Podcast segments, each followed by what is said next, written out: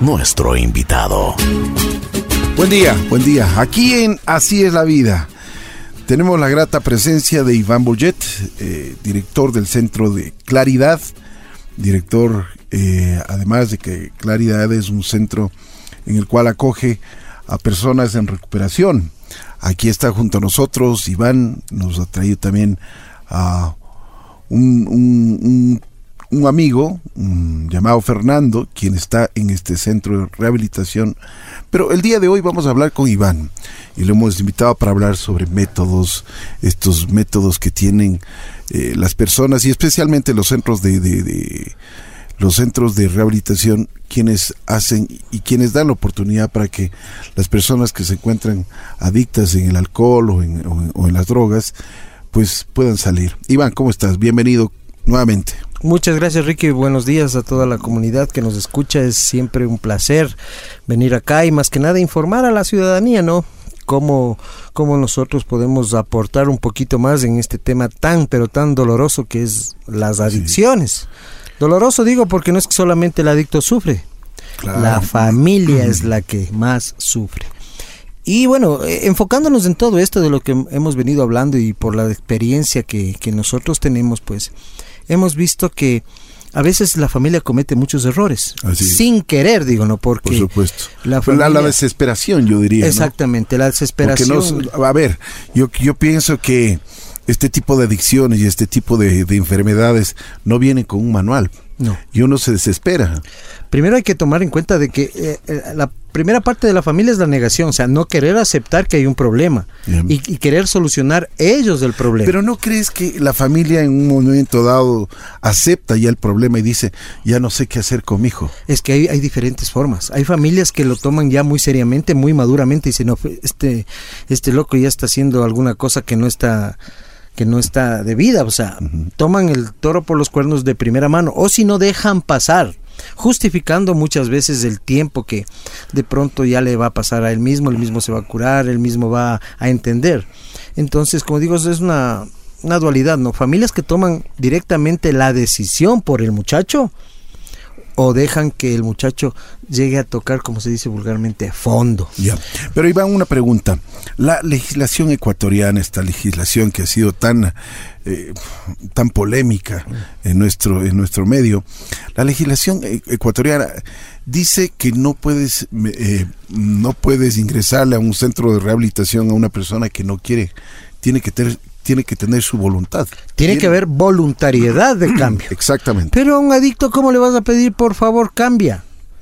Hay métodos, inclusive que la familia les compra carros, les manda de viaje, se arrodillan, les piden de favor, por favor cambia, ya deja eso. Sí, mamá, voy a cambiar. Pero eso es, eso es, falso. O sea, ya la voluntad del, del, muchacho, del, del ser querido, del paciente, como quieramos llamarlo, ya está tomada por la droga por el consumo. Entonces, él va a dar prioridad al consumo.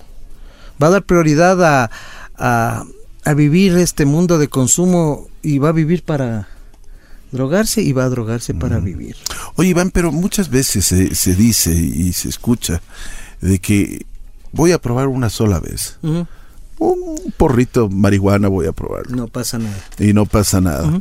Y así empieza así empieza la historia. Bueno, depende, ¿no? Hay, puertas hay puertas que no se no se tienen que abrir. Hay inclusive personalidades adictivas, hay personas que prueban y dicen, "No, no me gustó esto y no es para mí." Ya. Otras personas ya asocian emocionalmente, psíquicamente, fisiológicamente, inclusive ya ya les gustó entonces quieren seguir probando porque el sistema de recompensa dentro del cerebro ya les causó placer. Entonces, para mí el placer es algo muy, muy rico, entonces quiero seguir probando. ¿Es genético esto? Es, está comprobado que el alcoholismo puede saltarse una generación, o sea, de abuelo a nietos hay un gen del alcoholismo. Mm. Bueno, vamos a saludar con Fernando.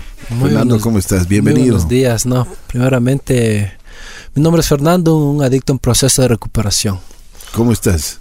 Eh, gracias a Dios me encuentro muy bien, tranquilo, haciendo las cosas de la mejor manera. ¿Qué edad tienes, Fernando? Tengo 24 años. 24 años. Así es. ¿Desde qué edad? Qué, cómo, cuéntanos un poquito tu historia. ¿Cómo empezaste en, en este, en este mundo tan, tan difícil que son. Porque hay que decirlo, y, y siempre hemos conversado con Iván y con, y con todos, es difícil el, el mundo de las drogas, no, no es que lo están pasando bonito. Aparte que es difícil, es un mundo de sufrimiento, digo yo. O sea, que el, el- el alcohólico, el drogadicto sufre, sufre y duro. Eh, y, y el tema que íbamos es que la, la- la familia, por mejor hacer, muchas veces comete esos errores sin saber, sin tener un conocimiento real donde le dejan a su ser querido. Entonces, no es que ellos ellos tengan la culpa de que un muchacho después de haber pasado un internamiento de un infierno salgan resentidos con la familia. Pero sí hay casos que los muchachos o por miedo no vuelven a recaer, que no es la idea, ¿no? O se resienten con la familia.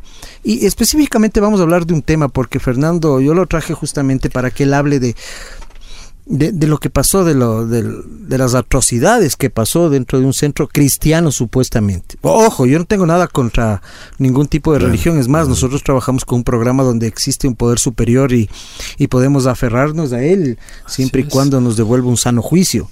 Pero no es que yo soy religioso, ni soy hermanito, ni curuchupa, o sea, yo respeto mucho, pero lo puntual, el enriquecerse, el, el, el llenarse de dinero a causa o por el sufrimiento de las personas, eso yo no estoy de acuerdo. Eso Totalmente. es indignante. Así es.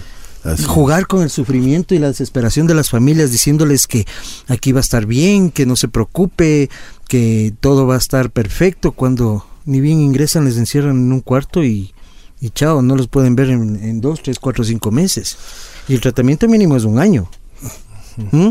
Entonces, yo le dije a Fernando, ¿quieres hablar de eso? Porque eso marcó parte de su vida y entendió que de pronto sí se apegó un poquito a un poder superior, hablemos de cualquier deidad que, que él crea, pero más allá de eso, el tratamiento en adicciones tiene que ser desde lo científico, que es lo psicológico, claro. lo humano, que es la parte donde nosotros laboramos constantemente, y de lo y de la ética.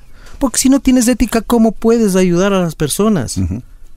Y De no acuerdo. y nosotros eh, vemos que, que cada día más hay hay estos centros que, que, que ocupan lugares, no sé si autorizados o no, porque no, no, no me compete eso a mí, pero como te digo, sí indigna porque no es justo que la- las personas se lucren a través del sufrimiento de Así los es. familiares. Bueno, Fernando, cuéntanos, cuéntanos la historia, cómo, ¿dónde naces? Eh, yo soy de aquí de Quito, Ya. vivo en el sector del condado. Ya, Ujú. cuéntanos tu historia. Bueno, yo eh, el consumo empecé a los 20 años, empecé.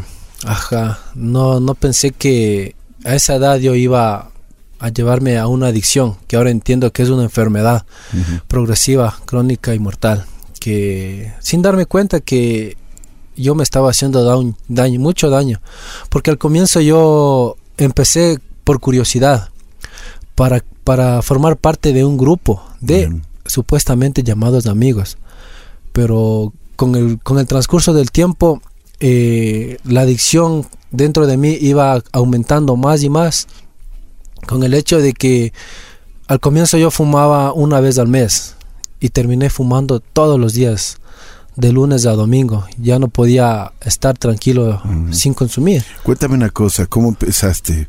Los, la primera vez, ¿cómo fue tu primera vez? ¿Hubo presión de grupo? Bueno, no hubo presión, pero fue como para yo poderme sentir tranquilo, porque me acuerdo que en ese tiempo yo tomaba, pero era normal, supuestamente. O sea, ¿qué era, qué era tu normal, el tomar normal para ti? O sea, salir a farrear con amigos, amigas, los viernes, llegar a la casa y, y eso para mí era normal. Pero en cambio ya, bueno, el alcohol no, no le tomé como una droga de predilección, sino que ya con el consumo de drogas que, que comencé, ¿Qué co- comenzaste con marihuana? no, no, la marihuana no, no me hizo ningún efecto, no, no me gustó, he consumido dos veces, pero la, mi droga de predilección fue la base de cocaína. Ajá. Con eso yo empecé, supuestamente para que yo me sienta tranquilo. Ya, pero eso es muy fuerte, ¿no? Uf, De es demasiado fuerte. Al comienzo uno se siente que tranquilo, que está, los problemas se van, sin darse cuenta que vienen más problemas. Yo poco a poco me iba destruyendo y atrás mío mi familia.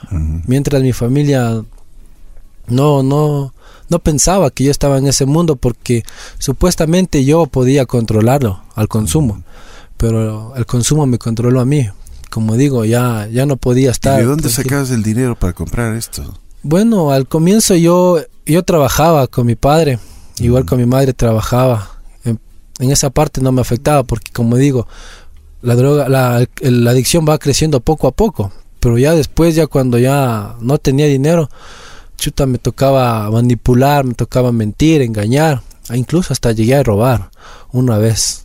Ajá, así que fue algo tan duro para mí porque yo nunca pensé que yo iba a, iba a cometer hacer esos errores.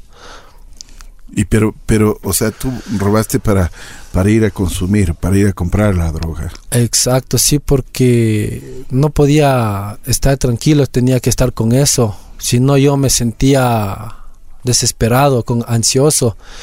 Y chuta, eso me atraía bastante, que me tocó eh, robar para poder consumir.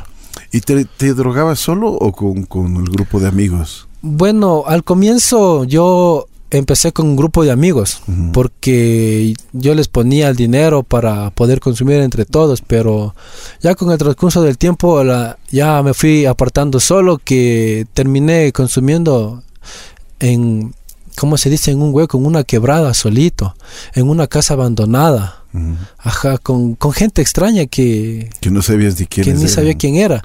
Y ahora que estoy tomando conciencia, chuta, me da miedo ir a esos lugares Claro. porque yo corría mucho peligro allá. Yo eh, era un, un cuarto pequeño con, con muchas personas, uno más loco que otro, Drogándose. drogándose. Lo único que era ahí era consumir. Y el- si tú consumías ahí estabas bien y si no consumías te ibas. Oye, ¿qué tan fácil era para ti el conseguir la droga?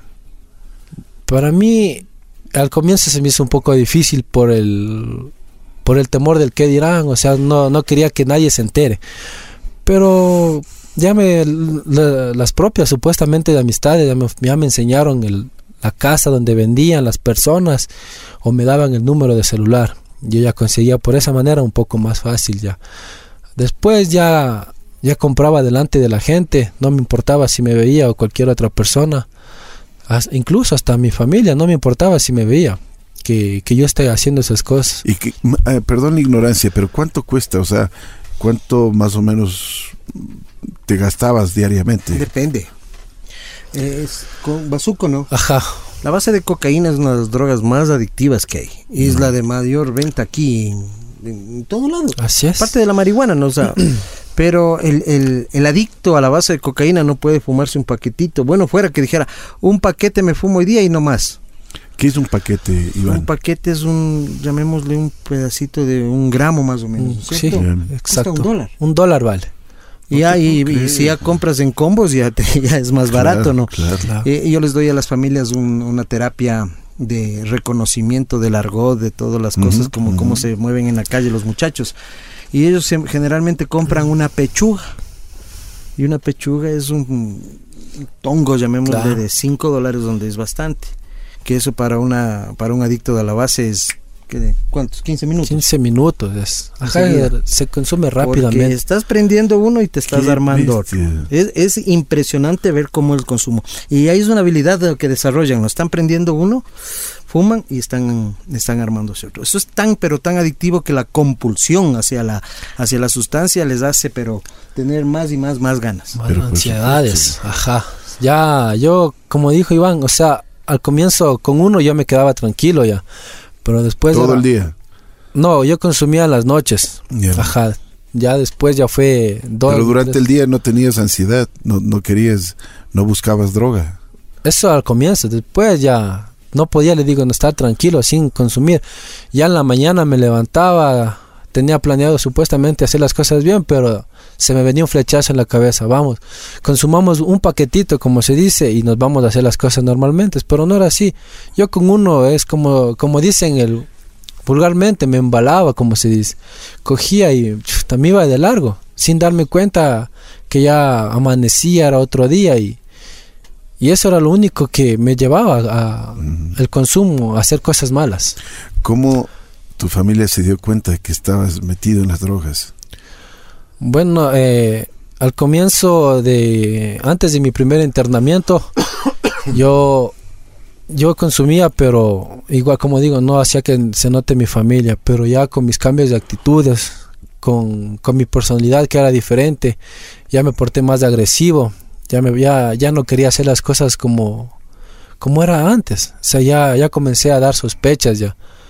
Y poco a poco ya mi familia se, se iba dando cuenta porque preguntaban a los, a los amigos supuestamente del barrio en qué estaba y ya se dieron cuenta y hasta que una vez me encontraron. Esto es una lo que me pasó porque yo estaba consumiendo con un amigo. Era dos de la mañana. Estaba metido en una casa abandonada y llegó. Yo escuché pasos y unas linternas, pero nunca pensé que eran mis papás. Yo cogí y me asusté nomás y estaba consumiendo y mi papá y mi mamá me vio. Y en cambio mi padre se metió y le cogió al que estaba conmigo que comenzaron a discutir pensando que ellos me estaban él me estaba dando. O sea, fue tan tanto lo mío, o sea, hasta dónde llegué, que yo lo único que me importó es coger la, la sustancia y salir corriendo, irme a consumir otro lado y llegar nuevamente a la casa al otro día.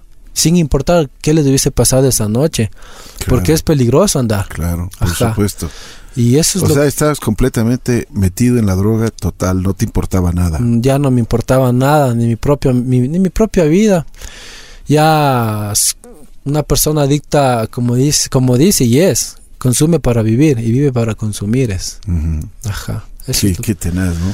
Bueno, y al otro día, ¿qué pasó? ¿Te, ¿Te enfrentaste con tus padres? Sí, llegué a la casa con con cara de arrepentimiento de que mami perdóname, papi perdóname, es la última vez. Pero dejaba uno o dos hasta tres días máximo y ya nuevamente regresaba y con más fuerza ya. Mm. Y siempre eran esas mentiras que ya voy a cambiar, que esta es la última vez. Pero no, no es así. Yo me di cuenta que necesitaba una ayuda y necesito una ayuda. Y eso es lo que me llevó a un primer internamiento. Mi primer internamiento fue en el año en el 7 de diciembre de 2016.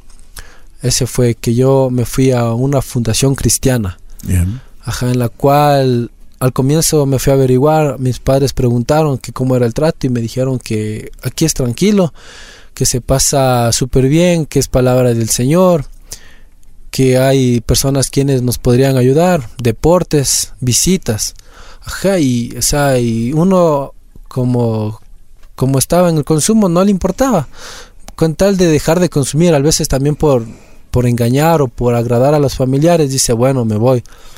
en cambio la familia se encuentra totalmente desesperada, sin saber qué hacer, buscando ayuda por donde sea. Me llevaron a los mejores psicólogos, me llevaron a, muchas partes, a las iglesias, a, a que yo pueda cambiar, pero no, no fue así. Mis padres se sintieron tan desesperados que me fui así a esa fundación cristiana que, como digo, al comienzo parecía todo bien, pero ya solo con entrando ya... ¿Qué pasó? Mis padres se fueron, me dijeron bienvenido, ¿qué esto? O sea, todo maquillado, todo lindo. Todo exactamente. Nos dijeron que tenía visitas cada domingo. Bien. Pero no, cuando entré no fue así. Yo pasé tres días en una casa. Bueno, a ver, ¿qué pasó? Cuéntame. Eh, Tus padres se fueron, te dejaron ahí. Claro. Hasta ahí, lindo. Sí. Te trataron bellísimo, bienvenido. Todo, una buena comida. Pero se fueron mis padres, pues unos 10 minutos. Eh, me metieron a, un hueco llamado La Cañola. Ajá, es un hueco muy pequeño que por debajo pasa las aguas, las aguas hervidas, todo, todo, ajá pasa todo eso. Y solo me metieron en boxer. Y pasé tres días. Ajá. Eh, supuestamente para que yo pueda reflexionar, para que yo pueda pensar las cosas en las que yo estaba haciendo mal. Y eso sería una ayuda, me dijeron. Pero no, no fue así. A veces yo creo que... Qué método tan científico, ¿no? No, y, aparte de eso está en la Biblia, dicen. Ajá. Pregúntale. Eh, exacto, me dijeron que yo debía estar tres días ahí como, como está en la Biblia, me dijeron. Aquí todo se basa a la Biblia. ¿Por qué? Porque Jonás, como pasó tres días dentro de una ballena, salió de- y a la tierra nuevamente después del tercer día. Eso es lo que nos, nos hacían a nosotros. Nos Ay, hacían Dios esa, nos- o sea, metían a la Biblia para poder ellos excusarse de los que No nos te hacían. puedo creer que, que pase todo este tipo de cosas. Te Ujú. metieron en un hueco Sí. donde pasaban todas las aguas servidas. Claro, ahí mismo era un cuarto, un, un cuarto pequeño donde podía arrodillarse y, y acostarse era un poquito. Ya. Y pasábamos toda la noche, era de cemento, por debajo pasaban, como digo, las aguas hervidas, pasaban animales, roedores, ratas, insectos, o sea, y a las 12, una de la mañana nos sacaban a hacer ejercicios, de ahí nos botaban baldes de agua, y nuevamente al otro día, y sin comer durante esos tres días, no nos daban nada, ni una galleta, y no, no fue así, o sea, totalmente diferente a ¿Y lo ahí qué que- pensaste? O sea, al comienzo sí estaba como que molesto. O sea, dije, yo quiero cambiar, pero me, me tratan de esta manera. Claro. A veces digo, ¿cómo, ¿cómo voy a cambiar? Y el resentimiento no se crea con ellos. Una parte sería así, pero otra parte es con mi familia. O sea, ¿por qué me traen a este lugar sabiendo que no- las cosas no son así? Y a veces nos dice, yo salgo de aquí y hago cosas peores, sin darse cuenta la familia que eh, ese, ese lugar nos causa mucho daño. Así es, así es. Y mucho más, imagínate que tomen el nombre de, de, de- de Cristo, el nombre de, de la religión, o sea, para hacer estas atrocidades, porque esto no tiene nombre.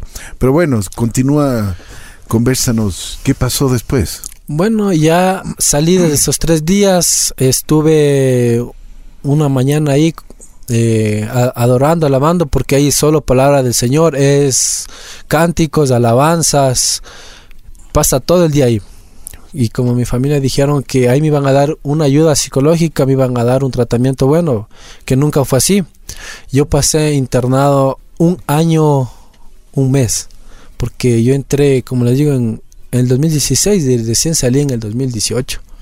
Ajá, y luego de, de esos tres días que yo pasé me mandaron a otra casa, que también era parte de esa fundación Ya. en la cual nunca me, nunca me dijeron ni a mis familiares que había otra casa. Me llevaron a esa casa y fue, fue, o sea, ¿Por dónde era esto? esta casa queda por eh, Tabacundo, por Ya. Cayambe, llegando un poco a Cayambe. Ok. Ajá. Y chuta, esta casa fue terrible porque yo ya entré, habían 40 internos. Una casa muy pequeña de tres cuartos, habían literas, tocaba dormir entre dos. Había un solo baño para 40 internos. Y a veces en las noches, para hacer las necesidades, tocaba hacerlo en un balde. Cosas que, chuta, yo digo ahora, digo, me pongo a pensar, digo, o sea, yo sé que, que he hecho daño a mi vida, pero tampoco es para yo poder recibir ese, ese maltrato, porque eso es maltrato Mm, físico, totalmente. psicológico. Totalmente. ¿Y dónde están las autoridades? ¿Dónde está el Ministerio de Salud? ¿Dónde están las autoridades que tienen que controlar esto? Lo que pasa es que estas casas son clandestinas, o sea, si bien es cierto, no son reguladas por el Ministerio de Salud Pública, porque son... ¿Pero por qué permiten el Son funcionamiento? funcion no sé, realmente no sé. Y yo, yo tengo aquí a mi mano un- una resolución 080 del ministerio donde dice el artículo 12 que tiene que haber un equipo técnico desde trabajo social, psicólogos, licenciados o licenciada en enfermería, médicos generales o itinerante, médico de especialista o psiquiatra itinerante, terapistas ocupacionales, vivenciales, para que funcione un centro de rehabilitación. Pero esta fundación, no sé si llamarse fundación o no, y y hay que decirlo, se llama la Casa de los Milagros. Que, que milagros Sí, no tiene, porque el milagro que se haga rico el, el dueño.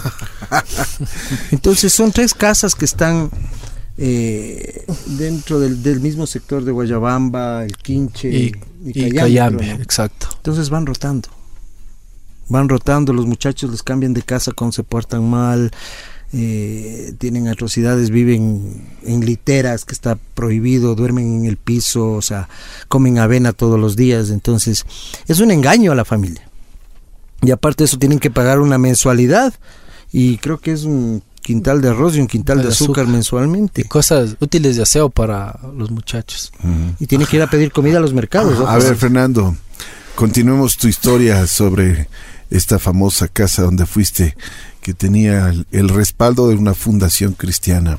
Claro. Me parece, pero terrible. Pero bueno, a ver, tú en las noches, o sea, para 40 personas había un baño. y tenías que hacer tus necesidades en un balde. Así es. O sea, y.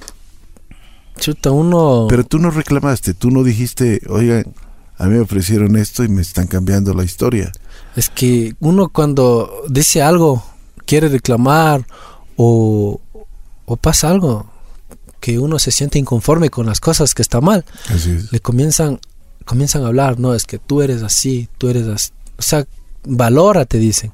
Tú tienes que portarte, tú tienes que obedecer y punto. Y si tú no obedeces, es Pablo contigo, o si no, a la cañola. Que a veces por el, el- los internos, por el temor a que le hagan eso, mejor hasta yo me quedaba callado. Porque pasar en un hueco es feo y, chuta, o sea, sinceramente, ese era el temor a no poder decir nada. Y aparte de eso, eh, porque yo en Cayambe, los, los que cuidaban, los que daban terapia, los que daban terapias eran los mismos internos de ahí, sino que solo con un poco más de tiempo. De ahí era, no había ningún psicólogo, nunca tuve un un enfermero o una enfermera que podría ayudarnos en casos graves que era Y te daban palo. Te Claro. metían, te pegaban. Sí, bastante. Ahí sí. Bueno, yo recibí dos veces, pero recibían unos compañeros igual. Recibían mucho maltrato físico. eh, agua, les bañaban de noche. Como por ahí quedaba una, una como haciendita. Ahí había ortiga, una ortiga negra y con eso era. Les ponía delante de toditos, así solo, en- sin nada, ni en boxe. Y les comenzaban a pegar, diciendo que no tenían que hacer nada. Lo único que teníamos que era hacer era orar, eh, cantar y no nunca nunca tuve la oportunidad de decir esto está bien, esto está mal porque aparte de eso el, el dueño de ahí es un pastor, llegaba una vez a la semana y solo esa vez nomás supuestamente nos hacían que, que estamos bien, que aquí no nos falta nada. Igual en la comida, o sea, fue muy no no fue no fue tan buena porque nos daban en la mañana era sopa con una cabeza de, de pollo. Que, y eso que nos tocaba a nosotros mismos ir, ir a pedir, como se dice, colaboración a, uno, a los mercados de aquí de Quito. Nos tocaba pedir. Es llamado esto, bendiciones se llama, las bendiciones. Que pedíamos en cuatro mercados de aquí. Y nos daban, nos daban cosas ya, ya dañadas, ya que ya no servían, a veces daban por, por pena. Y, y eso nos repartían para 120 que eran. Que éramos. Increíble, ¿no? Ajá. Increíble. Oye, una... mm, ¿Tus padres qué pasó? Porque supuestamente tenían que ir a visitarte los domingos. Podían ir a visitarte. Al, eso digo, al comienzo nos dijeron, nos dijeron eso, pero ya después le fueron poco a poco diciendo que, ¿sabe qué? Eh, está en otro lado, que es un, que es parte del proceso, que estemos nosotros alejados de todas las cosas. Pero de ahí mis padres, como digo, se sentían desesperados, ellos hacían, o sea, todo por, por su hijo lo hacían todo Así sin es. darse cuenta de lo que estaba sucediendo porque yo no tenía ninguna comunicación si nos pegaban nos hacían cualquier cosa dejaban que nos que pase un tiempo que se que se quiten los moretones todas las, las heridas de ahí nos bajaban y si nosotros decíamos algo nuevamente pasábamos de allá. Y, y era el castigo. Y eso mi familia a veces uno por temor que hagan que nos que me hagan eso yo no decía. Yo decía mami estoy bien papi estoy tranquilo y hacía las cosas bien. Sin darme cuenta que a veces eso estaba creando en mí algo un resentimiento que mi familia no tenía la culpa. Así es. Ajá, eso es ¿Cómo, ¿Cómo pudiste soportar esto un año, un año y un mes? Esto fue algo hasta digo no entiendo así por qué aguanté mucho tiempo. Eh, fue algo tan doloroso para mí porque de durante el año yo salí no salí ni a, a estar con mi familia al poder almorzar. Lo único que salía era a las bendiciones como digo y A los mercados a Ajá, pedir a los caridad. mercados a pedir A, pedir, caridad a pedir las bendiciones. Ajá, supuestamente las bendiciones. Ya. Pero y regresaba y nuevamente allá. Y pasábamos encerrados, nos tenían en los cuartos, solo, como digo, orando y alabando y era eso. Ujú. O sea, y tal vez el tiempo era porque ya, ya, Yo digo, ¿y afuera qué voy a hacer? Pero sin darme cuenta que eso estaba, es- y está mal, porque todavía sigue habiendo, eh, existe todavía esa casa y, y hay muchos más maltratos, sino que hay gente que no, no, no, no se siente, o sea, tranquilo, no se siente bien con eso ah, y sale a hacer cosas peores. Tenido igual compañeros que a veces se fugan y vuelven allá, pero la familia no, le, no, no, no les cree, solo por decir que es adicto una persona que consume, no, no nos creen a veces y decir que nos hacían esto allá y el pastor decía siempre, no, es que su hijo se portó mal, es que su hijo se quiso escapar, su hijo hizo tal cosa, con tal de justificar las cosas que ellos nos hacían. Mm. Qué terrible. Y que, que más me llama la atención que este tipo de cosas sucedan en nombre de una religión. Muy penoso. Cuando saliste, ¿qué pasó? Eh, como digo, eh, yo salí en, el- en este año, en el 2018, antes de salir en... Yo, yo te...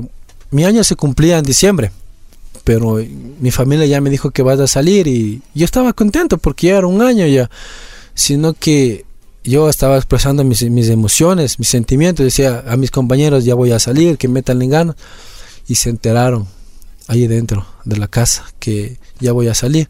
Me dijeron, ah, o sea que tú ya vas a salir. ¿Quién te dijo?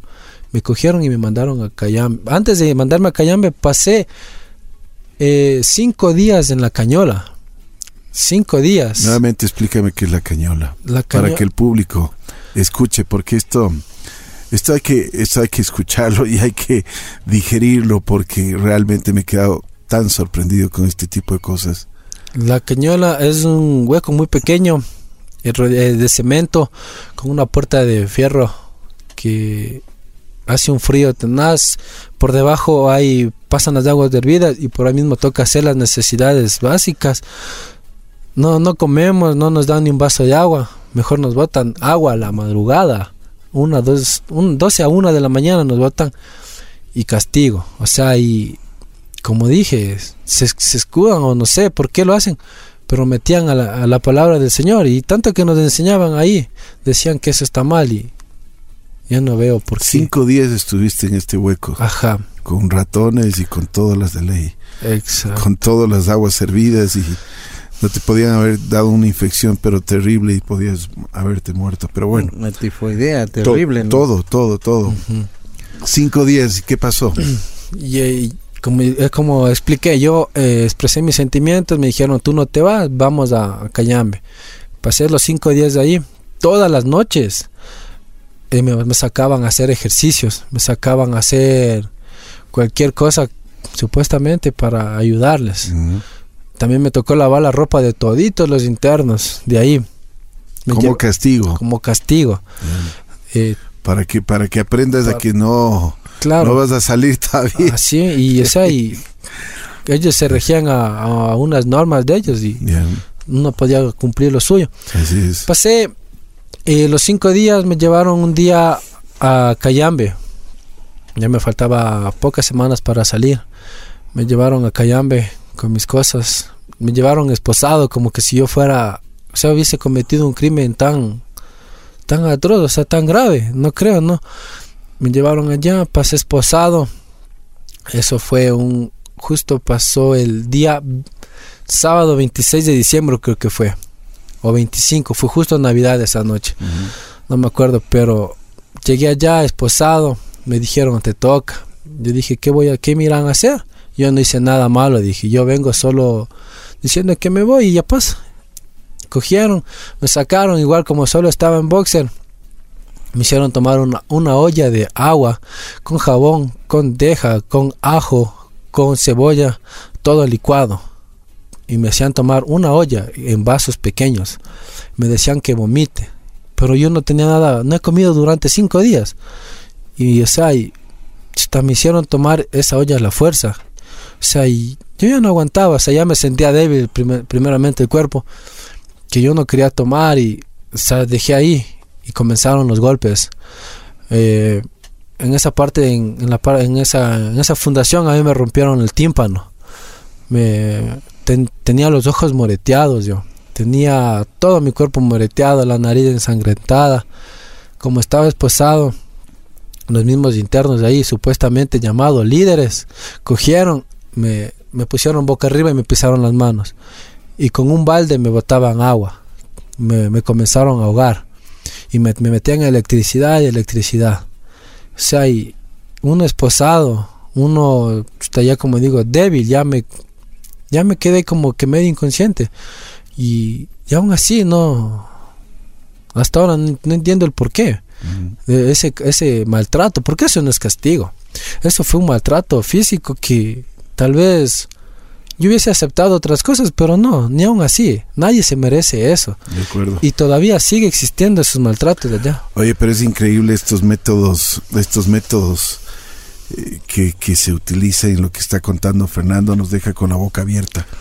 Además de que sorprendidos, pero este tipo de centros o, fundaciones que se respaldan de una religión me parece terrible y, con este tipo de cosas que suceden yo creo que eh, no se pueden quedar así síguenos contando Fernando qué pasó después de este de esta famosa método para que salgas de drogas y de tus adicciones y, y te cuento terrible, una ¿no? anécdota Rico una familia vino a entrevistarse acá al centro y y me preguntó si aquí cómo era el trato, cómo era el proceso. Yo siempre les hago conocer, ¿no? Mi mejor imagen es que hablen con los chicos y todo eso. Y justamente ha sido compañero de, de, de Fernando. Y nos corroboró la señora que ahí les metían en un hueco en la famosa cañola que les hacían esto y que obviamente el muchacho salió más enardecido, con Por más supuesto. ganas de consumir, con más con más eh, furia hacia el mundo, hacia la sociedad, hacia la familia, porque lo único que hacen eso es eh, alimentar esa esas ganas de, de hacer daño, digo yo.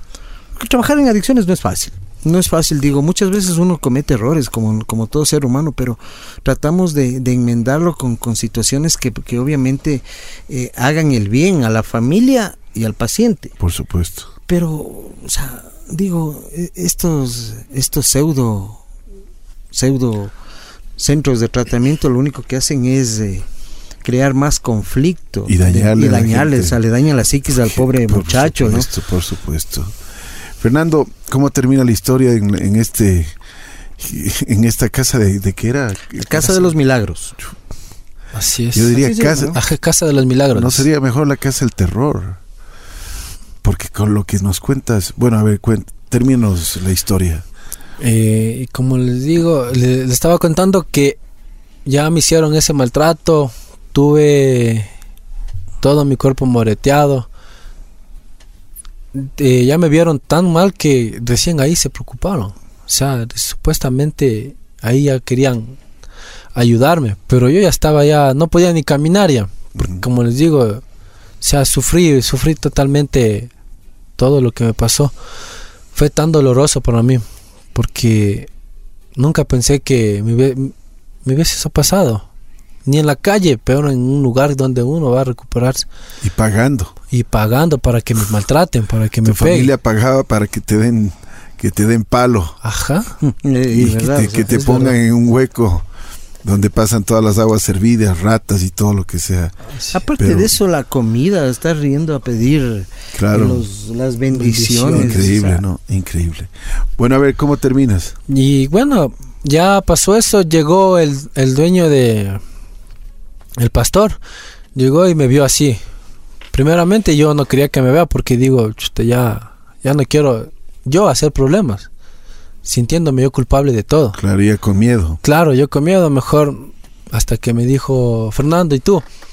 ¿Ya estás bien? Le dije, sí, le digo, yo no, de, me quedó bien. ¿Y qué te pasó? Me dijo. Dije, pasó esto, le dije. Y no fui el único, sino que fueron, salieron otros compañeros, como siete compañeros más, que antes de que me hagan a mí ese castigo, les han hecho a ellos igual tomar ese brebaje y les han hecho vomitar uno encima de otro. Y yo les dije, hablemos ahora, hablemos ahora. Si no, vamos a seguir sufriendo, le digo, vamos a, estar en este maltrato. Hasta que el pastor tomó una decisión a, a, los, a los implicados de esto, les castigó, pero les metió dos días en ese hueco y después ya les trajeron a Cayambe y o dos palazos ya se acabó mientras yo está con un miedo con sin saber qué hacer, desesperado, quería ver a mi familia. Yo ya tenía mi, mi salida y no me dejaron. Esperó, esperó una semana que se me pase los moretones, que se me pase todo, todos mis golpes, pero no fue así, no pasó. Los, los principales del ojo ya se me habían quitado, todo eso. A la siguiente semana yo ya tenía mi visita. A mí me bajaron a la, al quinche porque dijeron tú tienes visita. Yo cogí y bajé y estaba tranquilo, no iba a decir nada porque digo, si digo me va a pasar cosas peores. Llegué, era el culto y no, no, no llegaba mi familia, se me hizo extraño. Y como había un compañero que se llamaba, que se llamaba, que se, o sea, se llevaba con mi mamá, le digo, oye, ¿puedes hacerme un favor? Dame llamando a mi madre, porque ¿qué pasó? Mi madre contestó y dijo, ¿qué, qué pasó? Que si estoy bien, le digo, mami, sí, ¿dónde estás? Me dice, le estoy aquí en el 15, tengo visitas. Me dice, pero a, mí me llamó el pastor diciendo que tú no tienes visitas, que tú tienes la otra semana. Me dijo, no voy a poder ir porque estoy trabajando. Le dije, mami, pasó esto, le digo, me pegaron, me hicieron todo esto. Y mami, en ese rato enseguida vino. Enseguida vino y el pastor le han ido a decir que yo estaba conversando por teléfono. Y el pastor ya me quiso meter al, a la cañola otra vez. Y yo le dije, no, le dije, no, no, no conversé con mi mami, le digo, porque no me contestó, le digo. Pero tenía miedo. De ahí cuando me dijo, ya, se acaba las visitas, ya vas a ver, me dijo. Pero antes de eso, yo tenía la preocupación y el miedo.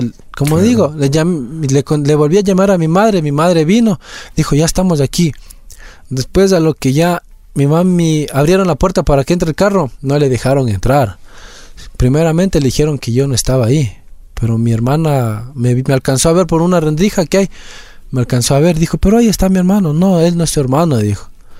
De ahí después, tanta insistencia, mi mami ya se preocupó, dijo, ¿qué está pasando? Dijo, ya me vio, yo estaba tranquilo ahí, sereno, le, de una le hicieron pasar a hablar con el pastor, de una le llevaron para, para arriba a conversar supuestamente. Le dijeron, no, usted no puede ver a su hijo. De ahí mi mami cogió y subió arriba y salió como que yo hubiese tenido la culpa. Pero no fue así las cosas, como que yo he hecho problemas de adentro. Yo ya estaba a punto de salir, como digo, y no, no voy a hacer cosas que me afecten. Mi madre, mi madre dijo, ¿qué te pasó? Cuéntame la verdad. Le dije la verdad. Me vio todo el cuerpo moreteado, me vio el- unas partes del ojo ya, ya se me estaban quitando, pero le digo, mami, pasó esto. Y lo único que mi madre hizo fue, se sintió mal, lloró y dijo, tranquilo, dijo, como era, justo ese domingo era 31 de diciembre, no podía salir nadie. Al siguiente día no podía, era primero de enero, era feriado, no, no podía salir igual nadie. Así que llegaron el, el 2 de, el 2 de enero, vino toda mi familia a reclamar por qué ha sido el maltrato. Y el pastor siempre dijo, yo no sé lo que pasó, dijo. Tal vez pedimos disculpas por lo que pasó. Mi padre se molestó bastantísimo. Comenzó a hacer, o sea, decir la verdad. En, en la red social que, ten- que tienen hay un grupo de WhatsApp. Y no, mejor le, le bloquearon, diciéndole que, que no, que, que es mentira. De ahí me, hicieron, me hicieron grabar un video en la cual me preguntaban cosas que si me habían pegado la casa, no las personas. Yo sea, dije, la casa nunca fue, pero hubo, hay personas quienes están y esas partes nunca sacaron. Esas partes siempre las borraban. Y bueno, llegó mi familia el día martes 2 de enero. Eh, conversaron con el pastor. eh, dijo que él se siente muy apenado que nunca había pasado esto. Pero Qué terrible. así fue y, y- Qué y hay muchos casos. oye, Hay muchos historia. casos y es por el miedo. Por supuesto. Es por el miedo que a veces por uno no habla. Y saliste el, saliste el 2 de enero. Así es. Sí. Salí el 2 de enero, estaba, como digo, nunca tuve una, una comunicación allá, nunca tuve con una persona con quien desahogarme mis problemas, con quien puedo decir, esto me está pasando, esto es lo que pasó en mi vida, nunca tuve.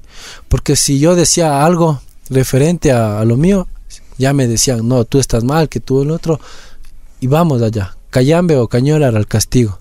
O sea, no tenía el derecho de hablar, de poder yo expresarme. Ajá, eso es lo que...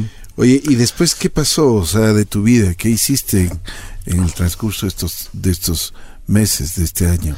Eh, salí, empecé con mi familia, eh, como fue mi primer entrenamiento, eh, sí estaban tranquilos, confiados, estaba haciendo las cosas de la mejor manera, pero yo creo que estuve allá solo, como, como dicen, es dejando que el tiempo pase, porque dentro de mí seguía viendo esos defectos, las mentiras, seguía viendo la manipulación, cosas malas, dentro del cual eh, tuve una recaída, porque no tenía las bases, los fundamentos para yo poder sostenerme de eso y tuve una recaída, hice cosas muy graves, ¿Qué hiciste?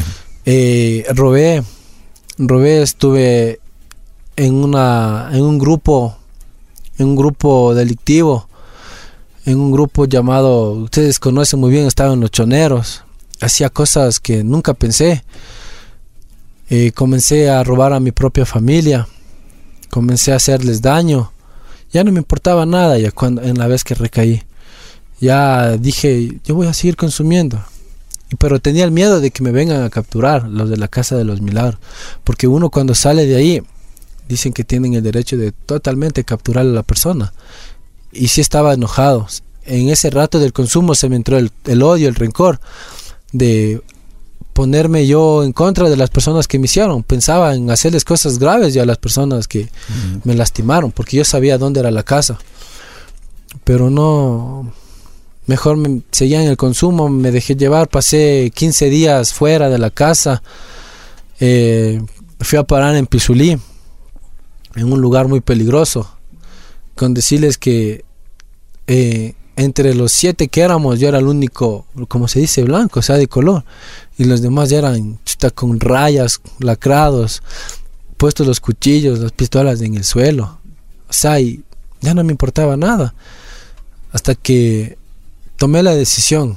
Esta vez igual, yo tomé la decisión, llamé a mi madre, mi madre desesperada buscándome, vamos, mi hijo, te ayudo. Pero nun- nunca pensé que me iba a, otro centro porque me dijeron, vamos a una clínica donde te van a dar pastillas, te van a dar sueros, te van a poner inyecciones para que eso se te quite. Y yo tranquilo, como en ese, en ese día estaba totalmente drogado, vamos, dije.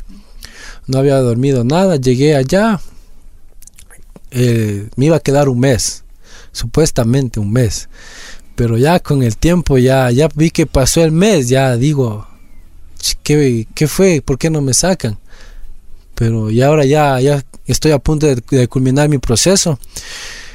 Eh, durante ese mes eh, las cosas un poco fueron cambiando. Tenía el miedo de no volver a una clínica, a un centro de rehabilitación, por el maltrato que yo había recibido.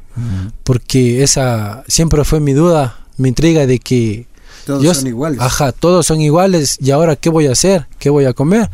¿Cómo será el trato? Pero no, llegué a un lugar, chuta, primeramente bendecido por Dios, porque yo estoy, ahorita estuviese preso, estuviese pagando algunos años, eh, estuve con malas personas, repito, y tengo la, la bendición de Dios que me- me dio y me trajo a este centro terapéutico llamado Claridad, en el cual a mí me ha servido bastante, con el simple hecho de que aquí ya se ve las cosas de la mejor manera, aquí nos hacen, mm, o sea, valorar, sí, pero nos- somos nosotros mismos, podemos ser los que realmente éramos, ya no nos, no nos hacen, no nos tapan una mentira con una verdad. O sea, ya no podemos totalmente ser, o sea, ¿cómo le explico? Podemos decir lo que yo realmente siento.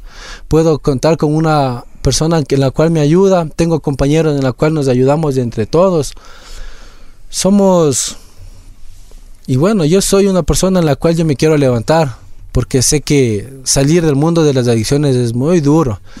Realmente nos, nos ayuda, nos da una convicción, la fuerza para salir adelante. Porque antes yo hacía por mi familia. ¿Qué tiempo estás en, en el segundo tratamiento? Ya estoy cinco meses ya. Ya, ¿y ¿Cómo te sientes? Me siento aliviado, tranquilo. Eh, ya no tengo las mismas las ganas de consumir, eso, eso va a seguir siempre ahí. Pero aquí nos enseñan a decir un no, a ser suficientemente maduros, a ver las cosas y aceptar tales y como son. En las cuales de allá afuera yo pasaba un problema con mi familia, tenía un problema con alguien, era directo al consumo. Y eso es lo que yo hacía, pero ahora en cambio ya no, ahora veo las cosas de, de mucha diferente manera, en la cual me ha servido bastante. Eh, me ha ayudado bastante porque mi familia ya... Eso es lo que te iba a preguntar, ¿cómo está tu familia? Al comienzo estaba hecho pedazos, la desconfianza yo mismo me lo gané. La desconfianza fue por mis actos, por mis acciones. Pero aquí me enseñan que esto es con paciencia, paso a paso, no tengo que apresurarme. Mm. Siempre y cuando yo haga las cosas de la mejor manera. Y siempre hay esa esperanza en, en mis padres, en el, en el ver al Fernando en el que era antes yo. En ese Fernando en el que era tranquilo, hacía cosas buenas, cosas malas, pero nunca estuvo en adicción. Yo a mi adicción empecé a los 20 años. Increíble. Fernando, primero quiero agradecerte mucho esa valentía que has tenido el día de hoy de primero aceptar la invitación, después por el contarnos de esta historia, una, una historia de terror. Yo creo que cada vez que tengo la oportunidad de entrevistar a una persona que está en adicciones, pues se vive en un, en un mundo durísimo, Iván, un mundo pero un mundo pero muy fuerte de, de- de- incluso como dicen ya en hasta hay partes delictivas, hay, hay partes que ellos mismos pueden llegar a condenarse muchos años en la prisión. Y pero aparte de eso, o sea, yo creo que viven en la misma prisión de las drogas, ¿no? Eh, eh, sí, justamente el, liberarse de todo esto, lo que estaba contando Fernando, es parte del proceso, ¿no? La liberación empieza cuando uno acepta los errores, cuando acepta que ha hecho daño, que se ha hecho daño y que de pronto sí, la familia también ha sufrido bastante y reconocer, el autorreconocimiento de, de que, yo digo, no es pecado ser drogadicto, son circunstancias de la vida, sin echar la culpa a nada ni, ni a nadie, no que el único que se mete drogas es cada uno, valga la redundancia, pero asimismo eh, errores cometidos, errores corregidos. Tenemos que empezar a cambiar, tenemos que darnos cuenta de si alguien quiere dejar de consumir, tiene que saber por qué consume. y no Así es un es. proceso de la noche a la mañana, ni que en un mes yo ya me las sé completas y ya estoy curado. ¿no? Esto toma un tiempo y más que nada sí, es, es un infierno. Es un infierno porque uno sufre, como decía al principio, el, el alcohólico, el drogadicto, tiene mucha pena interna, tiene mucho sufrimiento, tiene mucho dolor, tiene mucha represión y el momento cuando empieza a desnudarse en el alma, empieza a trabajar lo que es de la autoestima. Lo que nosotros hacemos es simplemente trabajar en base de la palabra, o sea, que, que el paciente hable de su problemática, que con la familia no lo va a hacer, ni con otras personas. Tiene que haber una cierta química, le llamo yo, porque para trabajar en ediciones tiene que haber este cierto cierto conocimiento primero del programa, saber llegar a los pacientes, porque a mí me han contado historias, Ricky, en estos años que tengo trabajando, pues muy llamémosle muy sórdidas, muy densas, que obviamente para mí eh, son regalos porque ellos, los muchachos, están sacando sus cosas que han vivido y que nunca las han contado. Y yo siempre les digo, hay cosas que los padres no deben de saber para no causarles más dolor. Claro. Pero supuesto. sí, sí, sí, sí indigna, como decíamos, no, saber que que uno uno trata de hacer las cosas bien, trata, digo, porque no es como que somos perfectos, pero sí hay gente que, que, que denigra al ser humano tal y como es, porque es adicto. Eso está muy mal. Eso hay que sancionarlo y eso no es, no es correcto. Pero bueno, yo les quiero agradecer muchísimo. Iván, Fernando, gracias. Fernando, te felicito. Ojalá Dios te bendiga Gracias. y, y realmente ahora sí tengas bendiciones, pero buenas. Ya no vaya a coger las bendiciones del mercado central.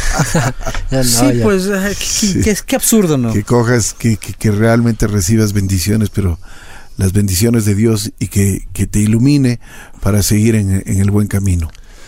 Muchas gracias. ¿no? Yo, yo, yo repito, o sea, si la, la ciudadanía tiene este problema, que yo creo que en la mayoría de casos o casos hay existe una persona que tiene un problema o está generando un problema de, de consumo, de de abuso, diríamos, de, de alguna sustancia, llámenos. O sea, consulten con los profesionales, consulten con la gente que tiene experiencia en el trabajo en adicciones. Hay psicólogos que les pueden dar una mano, mi, mi propia persona que, que nos pueden llamar. Yo no tengo reparo en, decirle, mira, venga, le regalamos una cita a ver cómo le podemos ayudar, si hay un tratamiento que, podemos, que puede ser acorde a, a las necesidades.